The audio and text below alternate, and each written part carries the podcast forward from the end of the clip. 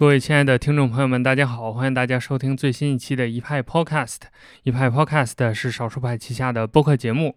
呃，今天我们请到了若饭的创始人伯恩，和我们一起聊一聊健康饮食的话题。若饭这个品牌，我们少数派的读者和听众应该是非常熟悉了啊。我们网站也很多次介绍，包括。呃，以弱饭为代表的这种新的饮食方式，大家也是非常关注的。所以今天我们直接邀请伯恩来跟我们聊一聊跟这种新型的饮食相关的话题。呃，其实伯恩已经不是第一次做客我们一派 Podcast，就是 在之前有一次线下活动的时候，我们把这个线下的录音放在了一期节目当中，其中就有一段伯恩对于未来食物的讨论和观点。那今天我们就继续跟伯恩也会在节目当中聊一聊关于未来食物更多的一些话题。那当然，首先还是邀请我们伯恩跟大家打个招呼吧。各位一派的听众们，大家好，我是若饭项目创始人伯恩。很高兴有这样的一个机会啊！谢谢少数派的邀请。当然，今天跟我们聊天的第二位还是我们的老朋友老麦。今天挺难得的哈，我们终于能够面对面的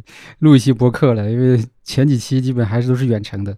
而且呢，这个伯恩呢本来是来这边办其他的事情，来深圳办其他事儿，然后呢，哎，顺便我一聊说在深圳，我说那你还不赶紧来录一期？对吧？所以被我抓到办公室来，这个给大家好好的聊一聊关于若饭的产品以及关于未来的一些食物的东西。所以，呃，顺便也说一声啊，如果其他的这个各路大佬、创始人什么的，如果路过深圳的话，也顺便给我打个招呼啊，我们也可以来办公室聊那么一个小时。啊，机会难得，因为远程录音还是会有很多的。呃，问题就没有现场互动那么好。呃，那今天我们节目就改一下，跟以往的节奏有一些不同吧。因为最近刚好若饭比较算是有点热点吧，就是很多人对于这个产品包括宣传有一些疑问。刚好我们这次就先请伯恩跟我们聊一下这个若饭最近的一些讨论吧，看看你有没有什么想回应的，包括大家对于我们什么解决程序员吃饭 bug 这种 说法，有一些可能有些网友有一些意见。呃，我觉得伯恩可以先对这些事件做一个回应吧。对对对，这个事情其实已经有一年多了，陆陆续续我已经道歉过两三次了，应该是。这个事情其实我可以交代一下背景啊，因为当时呢是去年的夏天嘛，我记得是七月六，也是六七月份的样子，是在线下的一个开发者的活动，嗯，然后我们当时说为了让他们知道若饭这个东西存在，做了一个易拉宝广告。那个时候呢，我们品牌同事说，既然是程序员嘛，那我们尽量用一些他们比较感兴趣的关键词，什么修复啊、bug 啊什么。那后来就整了一个 修复程序员吃饭 bug 这么这么一个广告语。但是当时也没多想，就往那一放。但是后来发现，可能当时现场有个人不知道是谁啊，就是拍了一个照片发到微博里了。那那时候其实我们也没太在意，但是发现大家就有很大的误解。就会以为说程序员吃饭是一种 bug，对，就就理解成这样子，就就再往进一步讲，就会认为是程序员吃饭就就吃不该吃不该吃饭，对对对，变成这样子了。所以呢，那当然就肯定会引起很大的一些呃各种各种抗议啊，或者是一些负面的评价嘛。当然，如果是那样理解的话，我觉得有这样的声音和评价也是非常合理的、合情合理的。就是哪怕是我我我作为一个程序员看到这么一种。如果是这样一个论调的话，那肯定是有问题的。所以呢，我们在去年应该也是就也是一年前吧，就已经发过一个道歉声明了，说本意并不是这样子的。当时我们之所以说这个 bug 的事情呢，就是因为因为我以前是写代码的嘛，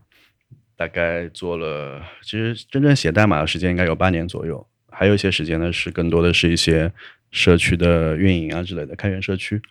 所以那个时候，因为写代码这个事儿，就是我不知道。程序员有没有这样体会？就是当你的思路一层一层的从函数里面，比如写进去，一层层跟进去的时候，其实是最怕思路被打乱的。对对对，被打乱。除非是有一个很明确的开发文档了什么的，你一点点写还好。但是很多时候并不是这样子的。然后每次到了要吃饭的这个时间，这个思路一打乱，然后去停下来吃饭。吃完饭回来以后，一方面嘛，其实刚吃饱，人有点。昏昏沉沉的想休息，那个时候呢，如果再继续写代码呢，就会在想我当时写的是啥，甚至连饭前写的那几行代码都已经忘记到底是什么东西了，然后就要花很多时间去重新再梳理，去一个设置看看这个变量到底是啥，这个函数到底是解决什么问题的，就得花至少花个半个小时或者是十几分钟也要的，就是去重新回到对对对 回神回到之前的思路里面去。然后出于这个原因，就是说我们认为就是有时候吃饭可能是一个 bug 一样的存在，就是因为结合若饭的特点嘛，就是你只要你如果那个时候很忙。你你随手喝掉一瓶，你就可以继续干活了。等干完活了再好好休息嘛，是这么一个想法，并并没有什么更多的一些恶意或者调，甚至连调侃都没有，只是想实实在在的解决这么个问题，大概就这么一个情况吧。可能这几年那个什么九九六啊这种话题比较多，大家就一轮又一轮的对这个越来越敏感。是的，是的，尤其九九六，比如说，呃我当时在公众号也发过一篇文章嘛，就是好像说是喝弱饭就是鼓励加班啊什么的，其实并不是这个意思。我们甚至也会建议说，就省掉出去或者是各种吃饭时间，你喝完弱饭以后，你好好休息个半小时，或者玩会儿游戏啊什么都可以。它只是本质上就是说让你的时间更加可控。所以那那这次因为又是被好像蛮多平台都有出现过这个图片了。然后，那我们又在微博又发了一个道歉声明，是这样子。对我估计这个事情后续还会有，到明年说不定还会有，我们还会继续再道歉的。对，因为这个其实我们跟我跟伯恩认识的还蛮久了，应该三四年前吧，三四年，对对对，嗯，在杭州一起就吃呃喝过酒，对吧？然后一边吃饭一边聊，然后才才更理解彼此对于这个产品的一些定位和想法。而且当时我们在一起去做若饭相关内容的时候，其实就明确是在强调它是一个类似于效率食品这样的一个概念，对对吧？然后其实当时市场有很多这种减肥啊，或者是一些功能性的对功能性的这种定位的产品，而且那个其实更容易被大众接受啊、甚至有可能会带来更好的市场的宣传效果。但是我们伯恩还是比较偏执的说，不想去去踩那个坑，对吧？还是希望说能够从这个最早的这个做产品的初心出发吧，然后让更多的用户呃能在效率上有一些提升变化。所以我们当时做了一篇也是很深的一篇文章，精力管理，我记得是。对对，精力管理的这个事儿，然后它其实也是一个不谋而合的，因为当时我们付费内容组的，呃，那那那那几个小伙子属于这种就是高度紧张的状态，然后他们发现就是当他写文章写到一定程度的时候，那最影响他写文章的事儿，也就是吃饭这件事儿，然后刚刚刚好就是大家在话题上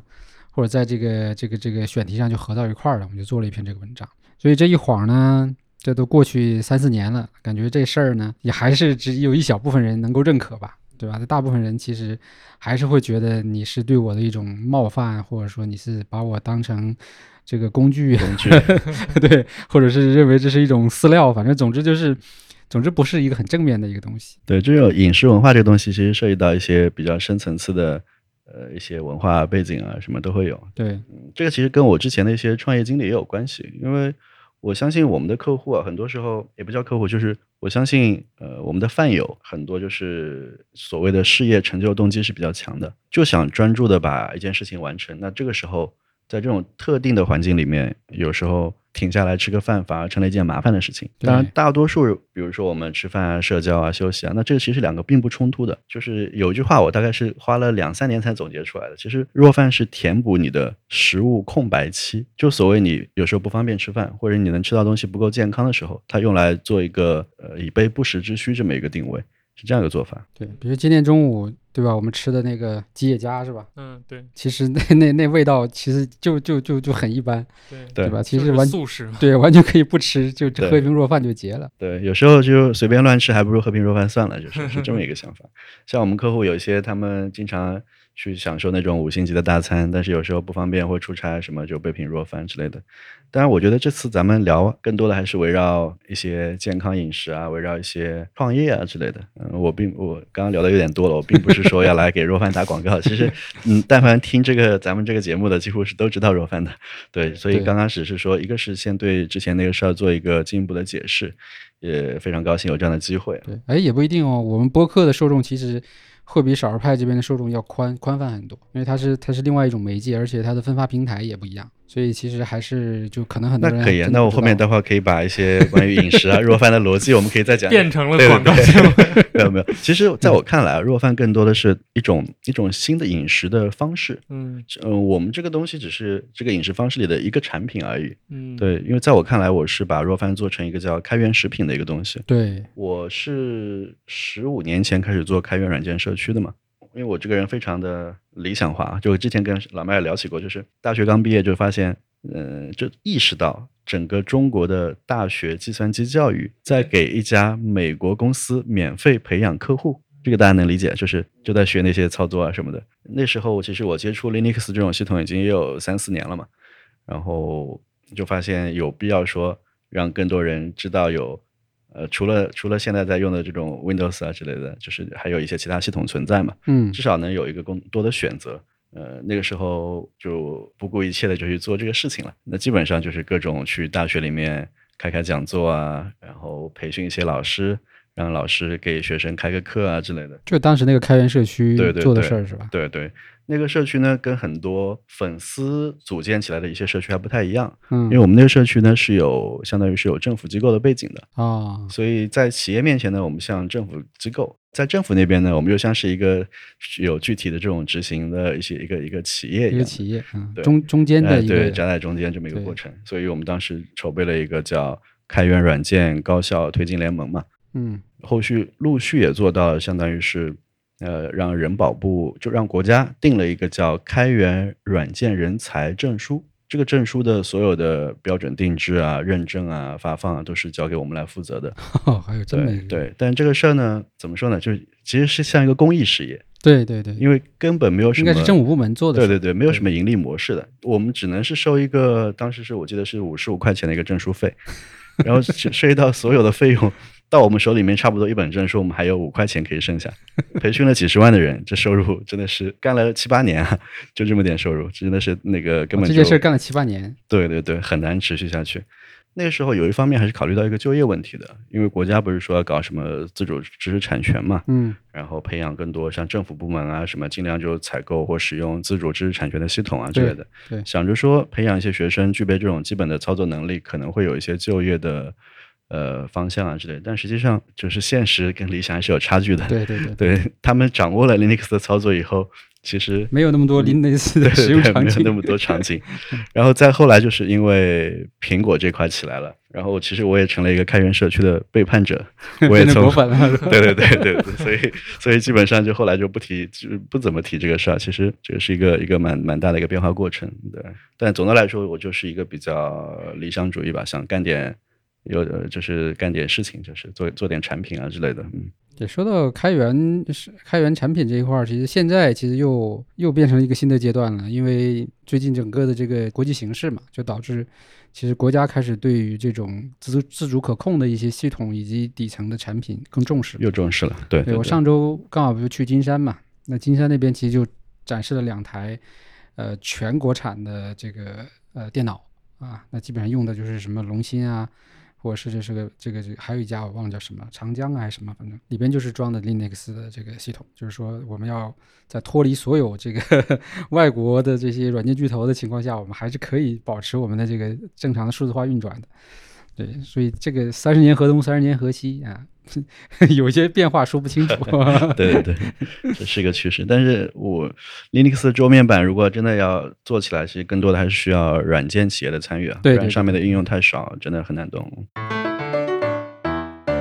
呃，刚好我们聊到这儿，我想顺着这个话题问一下，就是现在弱饭的这个接受的群体，包括就是我们这种呃素食的这个群体，依然还是以程序员为主吗？还是说就是在更广泛的这个人群当中，大家的接受度有多少呢？嗯，这个其实您说的刚刚素食就方便素食这一块是吧？不是吃素那个素啊？啊，对对对，素食那对的。呃，一开始呢，的确是就是程序员比居多，因为在一五年那会儿，我做肉饭其实当时就是为了解决自己的需求的。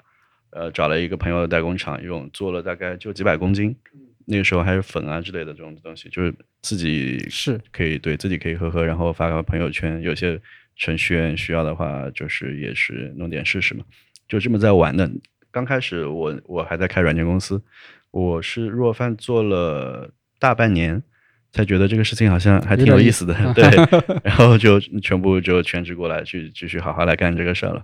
所以从程序员为主到目前这个阶段，其实各种职业都有。尤其是有一些我意想不到的职业，就是比如说那种森林消防员啊，一些像杭州，至少我知道杭州当地有几个派出所也是在长期订购的，哦，对，就各种各样人群，包括什么医生啊，就这次疫情我们也捐助了不少医生，然后他们还主动说，呃，找我们复购。嗯，复购呢，那我们又额外开通了一个叫医护人员的一个优惠通道啊之类的。哦，对，就想给他们多做点事情嘛。对，所以整个的人群慢慢的是在增长的。但是，呃，说实话，就是当我们主动的想要跳出这个程序员这个圈子去获取点新客户的时候，有点像大海捞针一样，其实效果就很差了。大多数人就像比如这次微博上大家的一些舆论反馈一样，就是大多数人一开始都是比较抗拒的。排斥，嗯，对，很排斥，因为这里面其实涉及到很多大众对食物、对营养的认知，其实是有蛮多的，怎么说呢？蛮多的偏差的。对，思维定式，对对对也不能说叫误区，对对对，对一些思维定式，没错没错，就是定式，是的。因为我有做弱饭，我有一段时间就特别痛苦，就发现大家怎么看不出这里面有这么好的营养这些东西呢？但是后来我冷静下来想想啊，就在我做弱饭之前，我还是个程序员的时候，其实我也不知道这些东西，也是一样的，这是都是一个过程。整个大趋势呢，我经常跟投资方聊起啊，他说这个事情其实需要时间的，因为呃品牌方你会不断的做一些内容输出，做用户教育，消费者呢在一轮一轮的这种内容科普啊，或者各种媒体报道这种事件里面，他的认知也是在上升的。对，这两个事情呢，应该说是就像螺旋状的一个交互呃交替上升，对对对，所以不用急，但是整体方向肯定是比较乐观的，对，比较好。因为包括像像远程办公这件事儿，对吧？那我们之前成天的讲，就是讲，但是没有疫情这个事儿 逼着你远程办公，对那其实谁也不会真正去开始用在线文档啊，然后视频会议啊，对吧？这就一切一切就全都全都全都改变了。但但是这个疫情呢，其实是一个就像一个加速剂一样，但是呃，最终大家对远程办公的认认知和真正的这个使用的情况怎么样也不知道啊。但至少它其实让人们快速的真正的体验和认知了这个事儿。对对对这种外力的东西，那我们就无法控制了，你只能等。对顺势而为吧。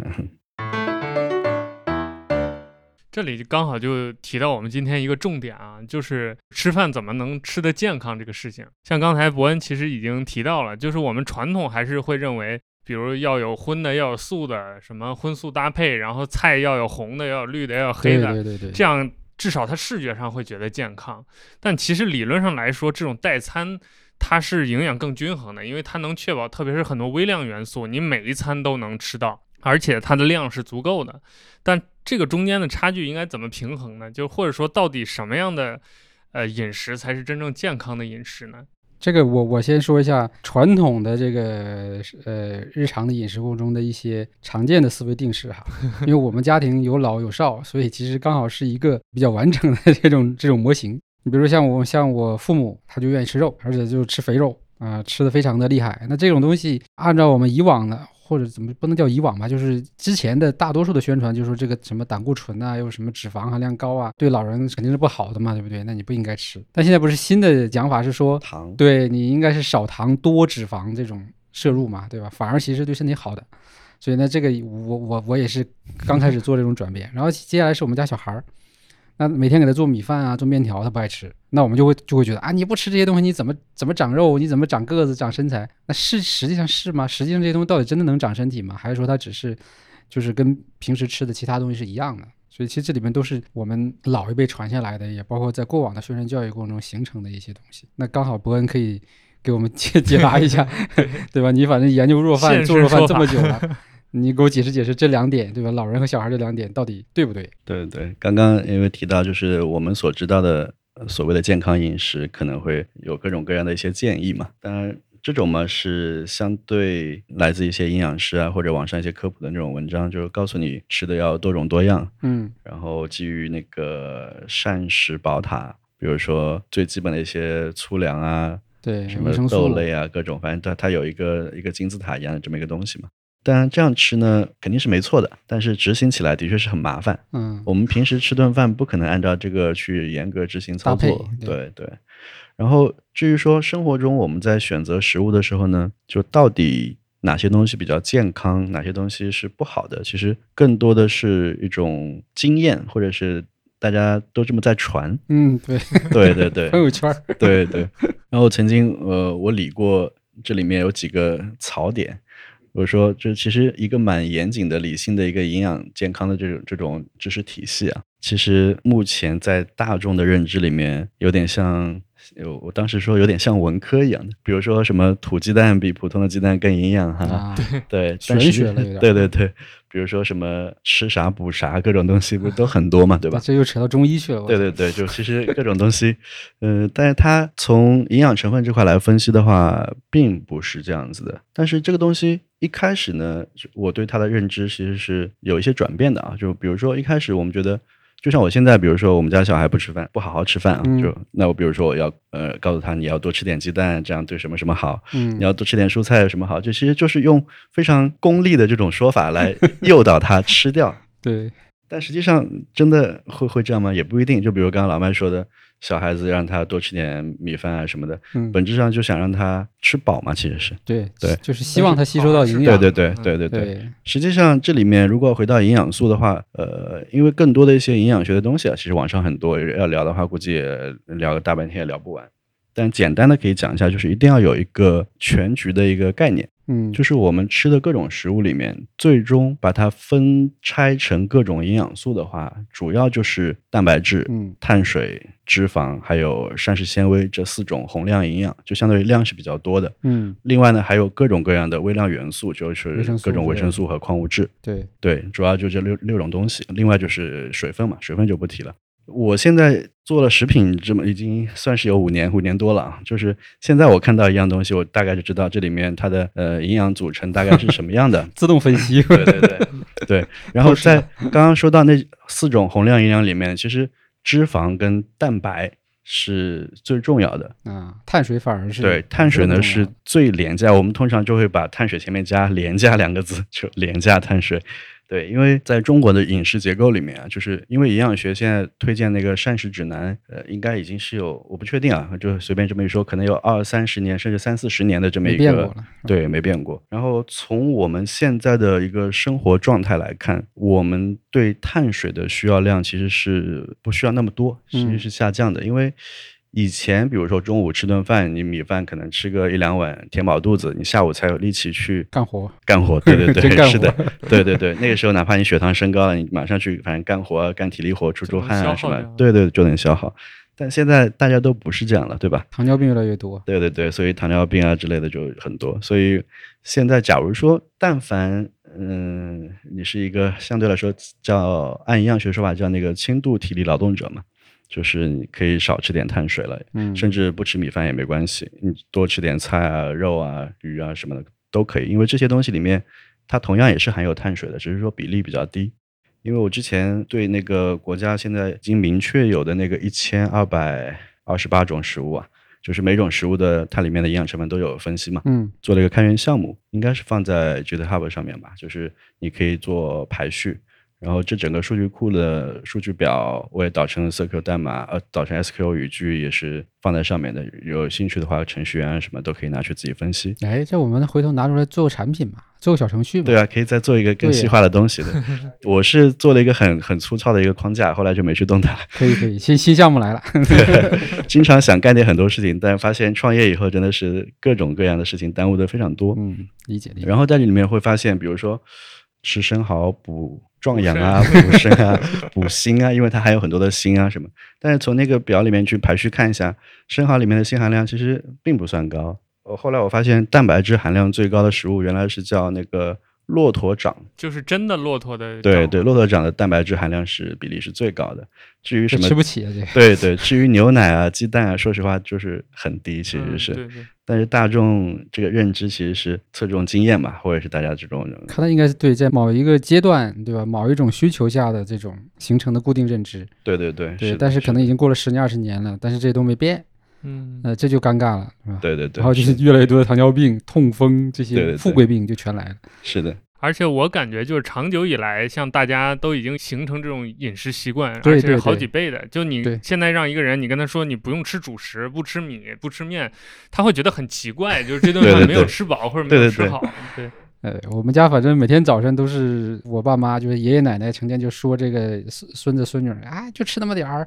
你怎么搞？这成天就是，其实分析下来是没有意义的嘛，因为你给他足够的牛奶，对吧？或者给他更多的一些鱼啊、肉食，他就对对 OK 对了。这个就够了。但是传统意义说就是啊，给你盛了一碗饭，你不把它吃完，那你这个就是任务没完成，你这个就一定是不行的。哎，所以就成天吵，那这个就无奈。这里面其实因为米饭里面主要就是碳水嘛。这个有个题外话，就是我发现，就是我们国家在营养摄入指南里面建议是一天三百克碳水，三百克，三百克一天三百克碳水。那很多啊。像米饭的话，一百克米饭，我记得里面碳水应该是只有大概在四十到五十的样子，可能是，反正里面有很多水分嘛。那就我要吃米饭，我得翻一倍，就这意思。呃，但是一天三餐下来，就是一顿饭一百克左右的碳水，就是米饭其实就吃个二两最多了，其实，啊对，因为其他菜里面也都是有的嘛，哪怕鸡蛋里面都有碳水。但是我发现，就是欧美国家，嗯，各个国家其实对于这个营养摄入推荐量是不一样的。美国我记得是一天一百一百二还是一百三？差一半。对对，所以差很多，三分之一才。对，其实这个差别已经，因为其他的蛋白质啊、脂肪其实是比较接近的，但碳水这个东西就差很大。我发现一个问题，就是中国当时之所以为什么要把这个碳水含量提高，就是因为中国人口实在太多了，不吃大米米饭养不活这么多人，会饿。因为其他菜、肉啊、鱼毕竟贵嘛。对，就当时整个的副食体系其实很弱。对对对，所以说，那大家通过米饭、面条填饱肚子啊，什么可能也是一个国情的需要。所以我现在一般会跟我的朋友讲，就是说，但凡你不至于说，呃，但凡有点钱吧，你你多吃点菜，少吃点米饭、面条这种比较便宜的东西，哪怕你去去吃什么牛肉拉面啊什么，这个面你可以留点省点掉，你可以额外加点什么蛋啊、牛肉啊什么都可以，这样就相对来说比较健康一些。嗯，总之就是健康饮食，其实呃，基于传统食物的健康饮食，它肯定会相对来说贵一点。对，我曾经也说过，我说食物的价值本质上是由它所包含的营养和热量来决定的嘛。但很多人也是在微博上也，或者是当时是在哪里，有有很多人吐槽，他们会觉得说，呃，不是这样的嘛，可能会考虑一些功能啊之类的，味道啊对对，味道啊，对对对。那那些在我看来，它都是一些附加的一些一些，就最终成了一个价格嘛，并不是它本身的价值。所以健康饮食这个事情总结下来就是，平时我们吃饭的时候 主食少吃点吧，但是不要过于极端，不要变成什么不吃碳水啊，什么对纯粹高脂肪那又是那是对，又是另外维度。但是中国人，咱们或者说，但凡容易让别人听得进去的，都是那些极端的、矫枉过正的，对吧？就你记住一件事儿，对立竿见影的，对对对，就是就是这样没有中间的，没有灰色地带。对，所以但凡涉及到什么均衡营养啊，大家就就没什么感觉，就喜欢说我今天吃点啥，就马上有点啥效果啊，什么都是期待这种东西。但实际上，真正的营养健康，它是一个很长期的一个过程。对，我是觉得就是你你可以追求一些，比如说营养之外的，对吧？这些东西，比如说可能对享受啊，一些视觉的或者是味觉的一些东西，这个无可厚非嘛，对吧？这个不可能让一个人说严谨到我每天的所有的东西都是非常的清楚规律的，但是你不能说呃为了那个就就不管这个营养健康本身最底层的这些东西。所以我平时比如说要不得不去吃一些传统食物的时候，哪怕家里或者应酬啊之类的，基本上就是吃点菜，吃点高蛋白的东西就差不多了。对。嗯还是有选择性的。对对对，有一些只要有这方面的意识，就是本质上就是要考虑这里面的一个含量嘛。但是说到这儿，我不得不考虑，就是聊一下代餐这个事儿。代餐其实是本质上它有两个两个特点，一个是方便，一个是它的，就像你刚刚说的，它里面的营养含量至少是均衡。对，是代餐应该说是它的营养是量化的，嗯，就是因为这些都属于预包装食品嘛，上面都写着这份东西里面到底含有多少的蛋白质、脂肪、碳水和膳食纤维。非常明确。对对，比较明确。那它的检测值跟它的标示值，基本上就是最多有百分之二十的出入，因为是有哦这个浮动的范围的，是可以百分之二十的这么对大个空百分之二十。比如说 你测出来有十克的蛋白质，你可以标十二，啊，最少也可以标到八，反正就有有这个范围的。但是法规呢，因为一下子想不起来，但是法规有一点就是它对脂肪是没有什么限定的。比如说你这份产品里面只有呃十克脂肪，你标一千克、一万克，理论上是没人管的吗。呃，法规没有去界定它，因为法规认为没有什么企业愿意会会希望把自己的脂肪标得很高嘛，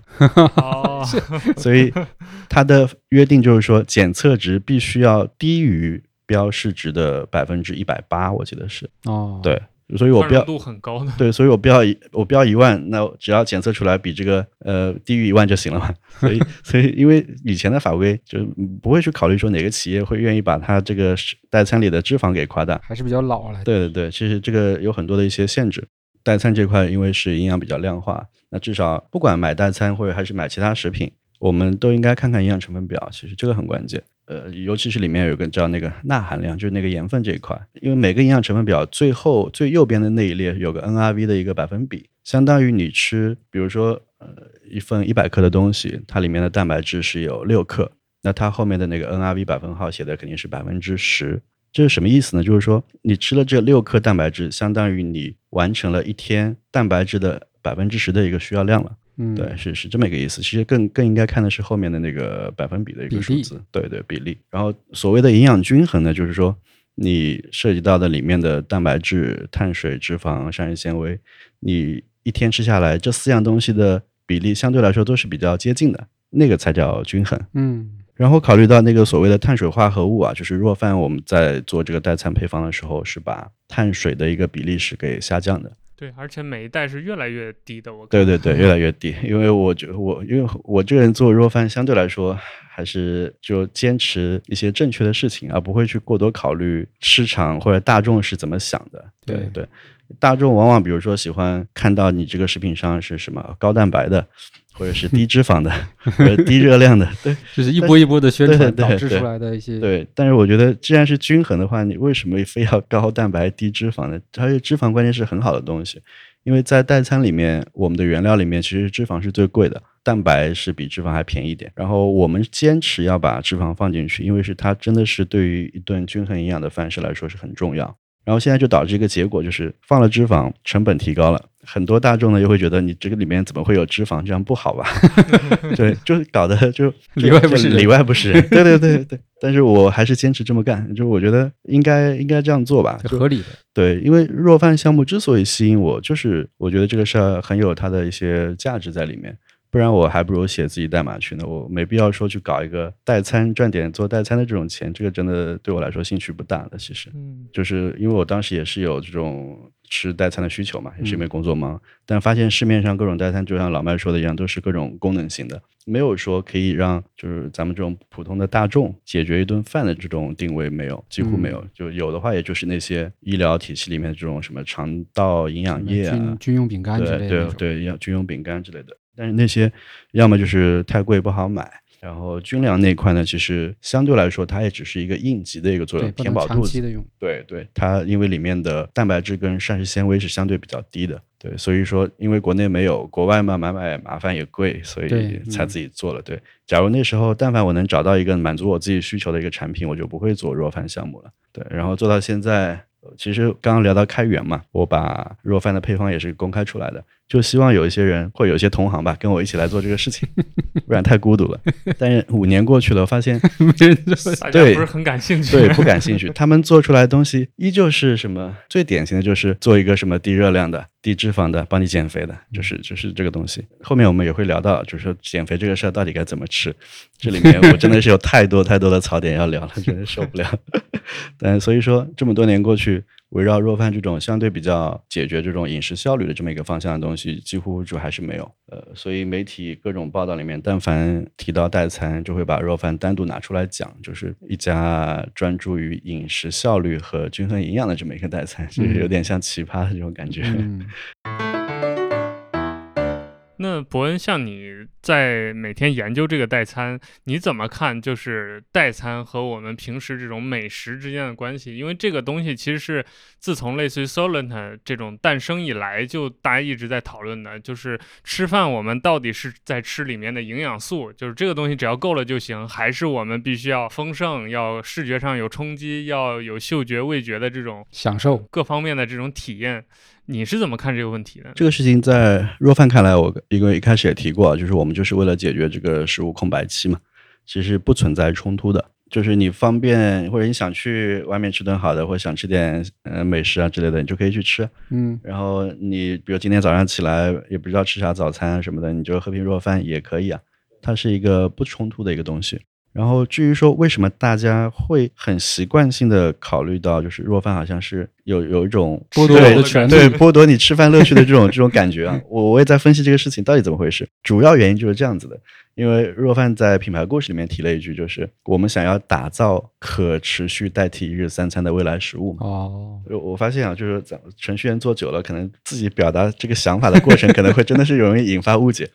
因为我之所以说要打造可持续代替日三餐，目的是为了说明这一顿的营养也是很均衡健康的。反正不是一日三餐都吃嘛，那你吃这么一顿肉饭，那肯定是很健康均均衡的呀，嗯对吧？因为我都尽量能做到能持续的带当饭吃了，其实只是为了这个目的。然后包括我自己做一个生存测试，比如说我连续一个月只喝肉饭，我只是为了证明说吃一顿肯定是很安全放心的，你嗯你们放心大胆的吃好了，不是说让你别吃东西只喝这个，对。但实际上我们现在客户啊，就是一整天只喝弱饭的其实挺少的，他们只是说偶尔会有感兴趣的人可能会测试一下，就是会有这种一些小的评测啊之类的。嗯，后续可能咱们要不也搞一个什么一整天只喝弱饭不吃饭的这种 类型的事情啊？就这个还对让大。家都都体验一下到底是什么感觉。对，然后刚刚主持，嗯、您这边提到说是那个 Silent，他呢一开始相对来说比较极端，因为那个创始人说他们因为创业嘛，然后没钱吃饭了，做了类似就是做做有点像做人粮或者甚至人类饲料一样的这么一个嗯东西，就那个粉嘛，就挑出来说自己这样可以当饭吃，省点钱。所以呢，在美国，像 Soylent 这种食物呢，最大的优势是比日常餐饮要便宜很多。是真饲料，对，因为发达国家嘛，比起我们，比如按照我们国内现在来看，他们的日常餐饮是价格会高很多，所以代餐呢很便宜，这个是他们最大的一个卖点，其实是。但是在国内的话，因为肉饭跟塑料的成本，包括原料啊、整个工艺啊，其实都差不多的。他们卖三点几美金吧，我们卖个十五六块，其实是差不多的。对、嗯我们成本几乎已经没有办法下降了。但是因为我们现在平时吃饭，比起美国来说还太便宜了嘛，对，嗯，所以这个代餐的这个所谓的一个隐藏的一个卖点就很难发挥出来出来。嗯对对对，所以这个就只能说依靠在国内的话，就要看大家对于时间和健康的一个重视程度了。在美国那块呢，一开始呢，他们也是走这么一个极端路线，就包括有一些学生，我看到推特上也有人说，一整年只喝这个 Solent 都有，太夸张有。点夸张。对，他们是在一八年吧，我记得是一八年，因为这个创始人过于过于理性了吧，毕竟嗯程序员嘛。后来他们换 CEO 了，新的 CEO 上任以后呢，整个的 Solent 的整个的这种定位也改了，嗯，对，也就是。几乎几乎是不再强调什么代替吃饭什么，就是你有需要的时候可以是一种新的生活方式嘛，对，所以整个基调就变了。然后他们是相对来说已经变成一个在超市里面随手都可以买到的一个补充蛋白啊、补充营养的这么一个东西，嗯，线下已经铺了很多了，是一个很很常见的东西。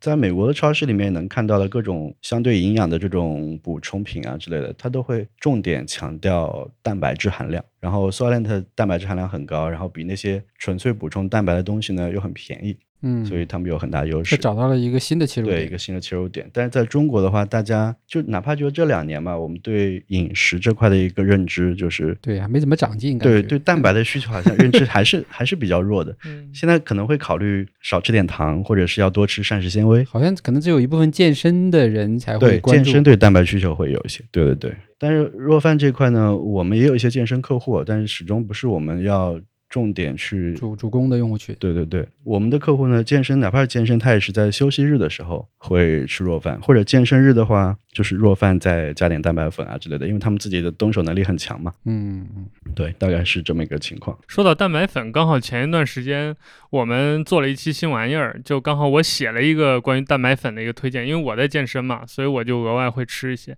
结果就一个品牌其实挺出名的，叫 My Protein，他就看到了，看到之后就跟我们联系，又送了我们一些让我们体验。然后我们就有一些同事就产生了疑问，就是这个东西寄过来，它到底是代餐吗？还是说是是药呢？还是补剂呢？就大家还是对于这个蛋白粉这个东西，还有跟代餐之间、跟各种食品之间有什么区别，好像还是不是太清楚很。很难理清。嗯嗯，这个里面各种食物啊，其实至于怎么定义它，还真的是有点混乱的。先说代餐跟就是什么叫代餐吧，代餐这个词肯定是国外那边传过来的嘛，meal replacement 这个代餐的概念，嗯他们更多的就是补充营养之类的。但国内呢，哪怕是我们吃个面包牛奶，其实也可以算代餐。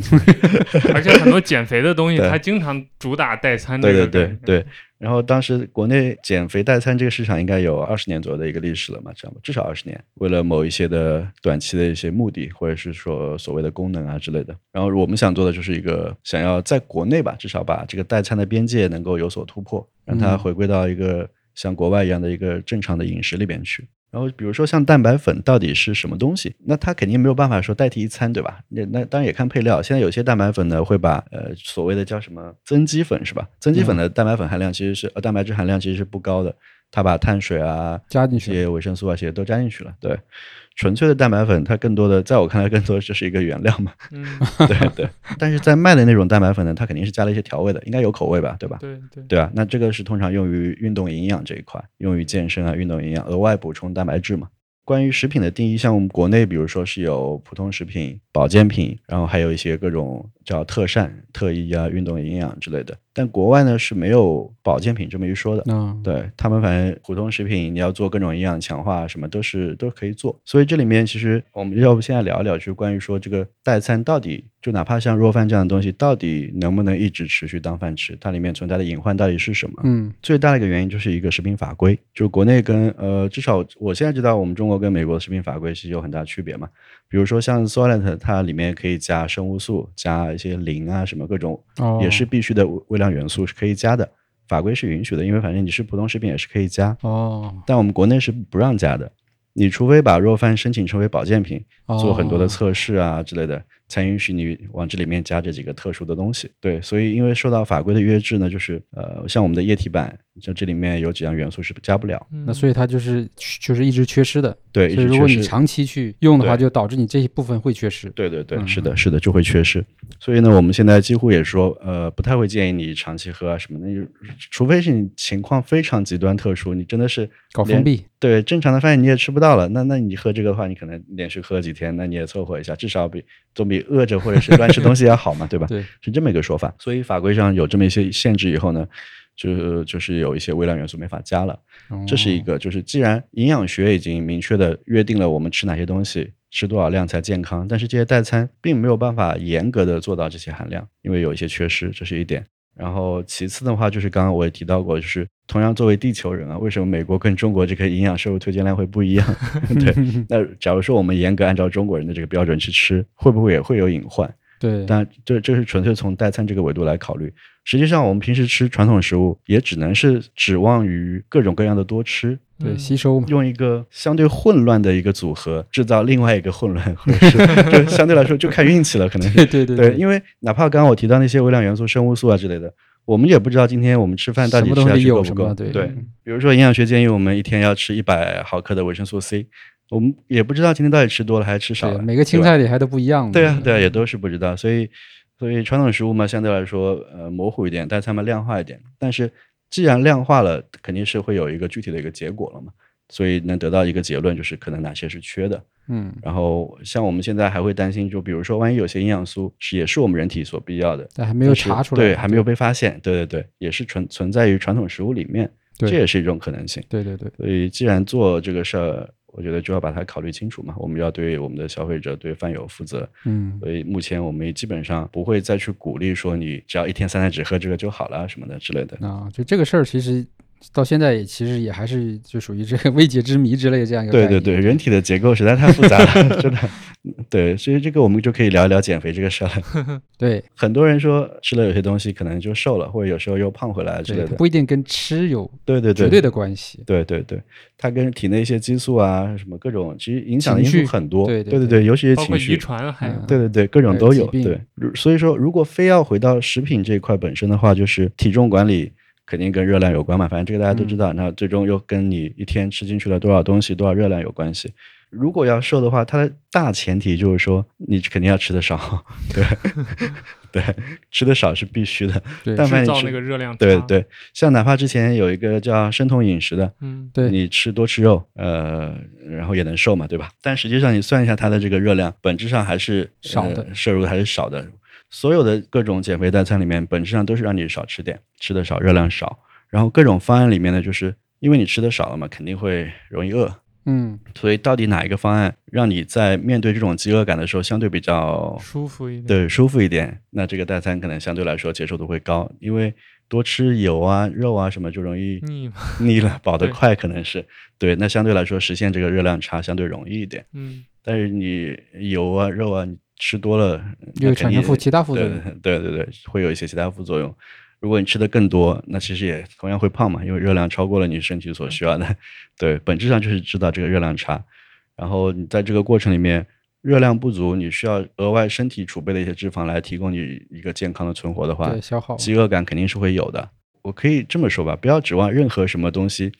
又管饱又能瘦，这是不现实的。对，这个是是就不要抱有这种幻想。我甚至很极端地说，如果真有这样的食物发明出来，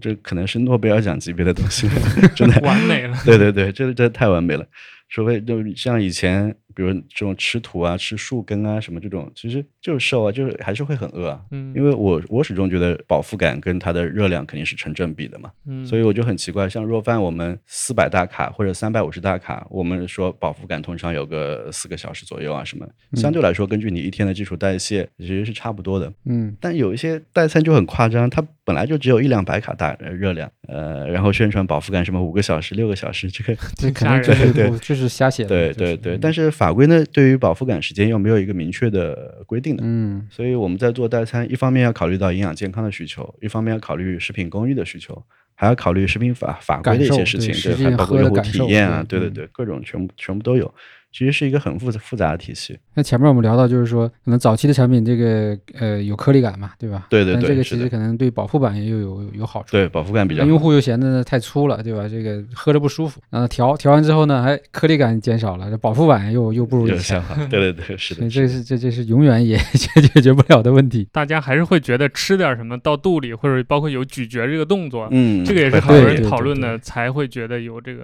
饱对腹感。甚至可能是一种反射，就是你随便嚼点东西，对吧？你不管这个东西有没有什么营养，或者说它能不能饱腹，但是你就会觉得满足了，对对对，对吧？这是一个事儿就过了。对十几年、二十年这么一个习惯，其实是对。所以饱腹感除了热量为主要因素，另外就是它食物在体内的一个停留时间嘛，像膳食纤维啊之类的。但膳食纤维我们营养学规定是一天建议摄入二十五克，所以也不能说为了这点饱腹感就往里面加很多，也不合理啊，对吧？嗯所以我们也比较克制，还是尽量做到一个均衡，不会说盲目的往里面加，让你产生一种腹腹胀感那种感觉。对，这也不一样的。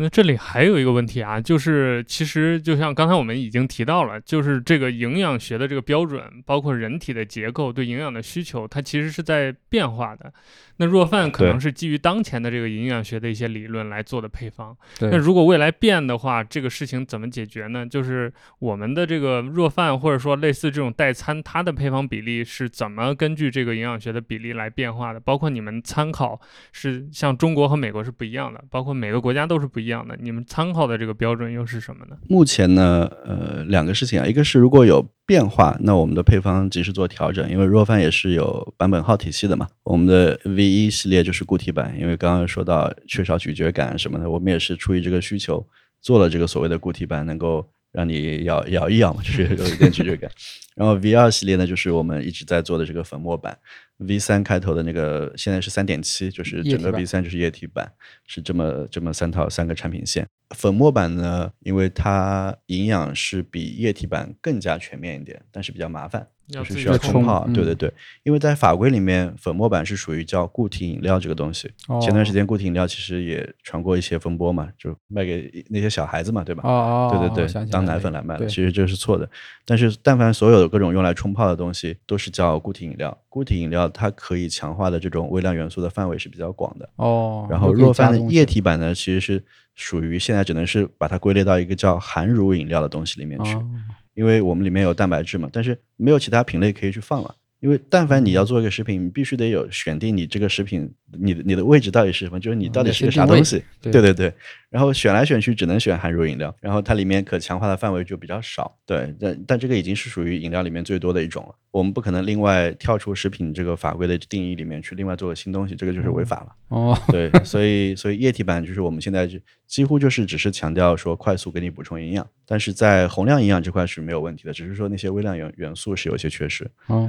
对，但是粉末版就是因为体验的问题嘛，所以我们就做了这个液体版，是这么一个过程。然后刚刚是想说，其实粉末版我们是开源的，但液体版呢，其实开源也没用，因为工艺非常复杂，嗯别人就哪怕大众用户，我们自己做不出来对对自己很难调。对，现在我在网上发现有些人利用我们粉末版的这个开源配方，自己去买原料，调液体版。对自己自己对自己调好，只要加点水冲起来就可以了。对，这个成本应该是能下降不少的。对，因为毕竟毕竟做企业嘛，他们知道这这里面涉及到各种那很麻烦，那你要磨，你还要要要要要称，我去，但有些粉是直接在那个幺六八八上是买得到，哦可以买很多粉买得到。对对，那又涉及到品质问题了。你知道你买的是什么粉？而且有些粉因为它的起订量比较大嘛，对，所以你会买一堆昨天三幺五报的那个毛巾，不是用啊回收的旧衣服绞碎了再再重新做做出来的毛巾，你你上哪儿去想得到呢？脱毛率很很很很低。对对对，是的，哎，这个世界就这样，所以反正感觉还是就是你做到一定的程度的时候，还有点挺无奈的。一方面是法律法规没有更新，对吧？另一方面是整个人们对于食物的意识也没有更新，所以基本上就真的是在做一个反人性的事情，嗯，也挺难的。对，就是就是跟大家大众已有的认知是有一些冲突的。对，但我觉得这个事情挺有意义的嘛，反正就可以值得做下去。而且我们的饭友也挺支持我们的，就我看过，就是我们成立这五年多以来，买若饭超过五十次的人也有几千个了。现在嗯，就超过五十次，其实是已经非常非常，就已经是支持我们的新的习惯了，应该。对对对，嗯是的，是的，那从全球范围来看，其实愿意接受这种代餐的还是少数嘛，就是整体的这个人口基数还是很少的。那在你看来，就是未来的食物会向这个方向发展吗？就是大家慢慢变得，就是你只要营养素够了，都是一些粉末或者都是液体，都是颗粒，无所谓，只要灌进去就可以了。还是说它还会有什么别的呃玩法、别的形态呢？包括若饭，像你们对于未来的食品的这个架构的思考是怎样的？这个事情其实现在食品行业，包括一些创呃资本啊，关注也挺多的。像现在像什么人造肉啊，嗯，对，哪怕以前一个。去年火过的那个昆虫蛋白啊之类嗯的，对对对对，都想着说怎么样有一些新的替代方案。这个方案呢，就是现阶段肯定来看，肯定就是成本太高了，反而是超贵人造肉。，对。那如果那个人造的那个细胞培养肉，如果真的能做到很低的成本，那肯定也是一种全新的未来嘛。但现在这一块就还不太清楚，因为这里面国内好像现在也有一家几家公司在做这个事情，嗯对，但产品还没出来。现在对国内已有产品，就是那种跟传统的素肉做法差不多，嗯，对对对，但是那个其实跟真正的那个细胞培养肉其实差别很大了，对吧？它是用植物蛋白什么豆制品来模拟这个对模拟这种口感，嗯，这是其中一个维度啊。那另外，我觉得从现在趋势来看，就是之前我看到一个叫《世界人口展望报告》里面，啊，应该是二零一九年的，说是到差不多二零五零五零年，地球人口应该会到接近一百亿还是九十亿来再过五十年，呃，再过三十年可能是啊就是对二二零五20年对对。嗯然后那个时候，依照目前这个生产食物的这个做法，到时候粮食啊各种食物会严重短缺。会短缺。对，因为现在定是养不起这些。对对对，就是到时候会粮食会有缺口，因为现在我们吃顿饭其实真的太麻烦了，它整个流程从种植、养殖，然后再收割、运输，然后到餐厅、到生产、再到烹饪啊之类的，流程再送过来，常的复杂。它整个流程真的是耗费太多资源了。考虑到这么一个情况呢，我觉得我可能是一个一个相对比较极，我做比较极端的一个想法，就是未来食物肯定是两个方向嘛，就一种是精神需求的，一种是生理嗯需求的。所谓生理需求，其实就各种代餐，它的营养都是可以量化的。而且未来肯定能做到，根据每个人的体质差异，给你设计出最适合你身体需要的一个营养结构。私人定制，对对，私人定制是的，因为我们之前做过一个基因检测，其实每个人对蛋白质肪和碳水的它本身的需求是不一样的，况也不一样对，吸收呃是不一样的，其实是有一个差异的。这个也倒是哈。对，所以这个就能做到一个很精准的一个量化营养了。就基于代餐的营养精准，可以做到很个性化的量化营养。否则的话，基于传统食物，你很难调配，你不可能今天炒个菜，我先拿去检测一下，对吧？所以这个没有办法的，对，只有那样才能做到真正精准，才能说纯粹满足你的这个身体需求。那所谓精神需求，就是为了满足你的口腹之欲嘛。嗯，你可以通过各种各样的方式来来来实现这种满足，因为无非就是模拟一些味觉啊，或者说纯粹，因为现在像不是有那个代糖嘛，对吧？就能够给你甜味，但是没有什么，没有营养，没有热量，对吧？那天我在朋友圈我说，但凡后续如果能发明出或研发出那个叫带脂肪的东西，或者叫带蛋白的东西，其实这里面。这两个口感都有了之后，就就可以打造一个全新的，就是 就全都是假的，对，很好看，很好吃，那就这个就是满足精神需求了，相当于是这两个方向，我觉得可可能是未来。呃，当然也不用像一些科幻电影里面看的那种那么悲观啊，就是搞得像黑暗料理一样，对对 对，蟑螂，对对对对对，那肯定不至于，对对，所以大概是这么个情况啊。那其实还是这个还是值得期待的嘛，就是说。呃，至少就是从你这个健康的角度，其实有可以有更好的方式来满足，而且会更针对性的去调配，对吧？那这个其实你就省了好多事儿嘛，你不用可能今天吃这个东西的时候想着，哎呀，我应该多吃这个，我应该少吃那个，嗯。而且说白了，你的想象其实跟实际的结果又又又没关系，很多时候吃反了。对对对，那另外一层面就是说，还有很多新的科技能带来的这种模拟的这种呃食品。那我们今天聊了一个小时，刚好我们也到节目的尾段了。我们呃，还是请伯恩给我们总结一下吧。今天其实我们聊了很多关于食物的营养、食物的健康，包括食物的形态这些话题，可以说是在我们上一次那个一派线下讨论的一个延伸的内容。那我们想请伯恩在我们节目的最后再跟我们聊一聊，包括你们对于代餐的计划、对于弱饭的计划，还有包括对于食品的一些看法，不管食品的健康还是。安全，包括给我们听众一些日常饮食的建议，在这些都可以跟我们在最后的聊一聊。好，刚刚其实没想到已经聊了一个小时了，就真的想到什么聊什么，嗯，挺快。其实最后总结一下的话，就是，嗯，若饭这块的计划呢，其实。我们还是会基于大家的反馈继续来改进的，怎么样把它体验做得更好，口味做得更不那么难吃吧？对，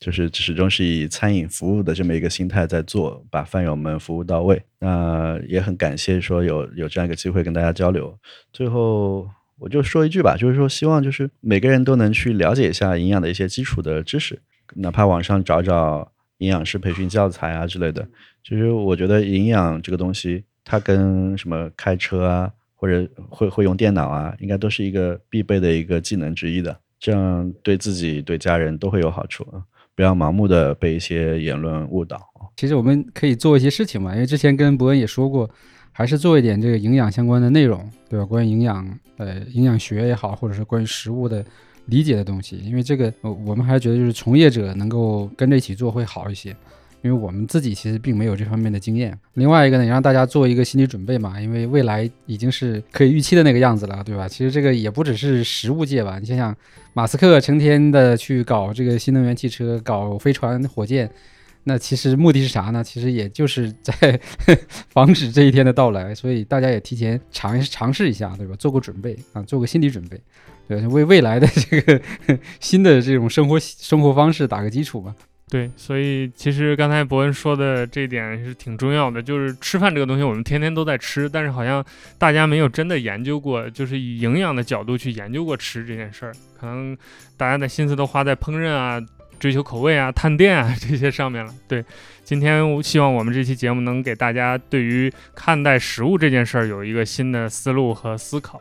那最后还是感谢我们听众朋友们收听我们这期节目。那这期节目我们在少数派的这个网站的评论区，我们就给大家抽一箱吧。我们新版的三点七版的弱饭的这个液体版，希望呃，尤其是没有尝试过这种新的饮食的，包括没有思考过自己饮食习惯的这些朋友，能够通过我们这期节目，对于食品健康、食品安全这件事儿有一个新的看法和认知。最后再一次感谢大家收听和订阅我们的节目，我们下期再见，拜拜。